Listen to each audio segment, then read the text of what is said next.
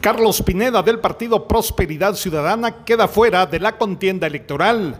La CC declaró sin lugar la apelación presentada por Carlos Pineda y Edwin Lush, acción con la que pretendían regresar a la contienda electoral. Después de una larga discusión, la Corte de Constitucionalidad declaró sin lugar la apelación presentada por Carlos Pineda y el diputado Edwin Lush, con la que buscaban dar marcha atrás a la suspensión de las candidaturas de Prosperidad Ciudadana.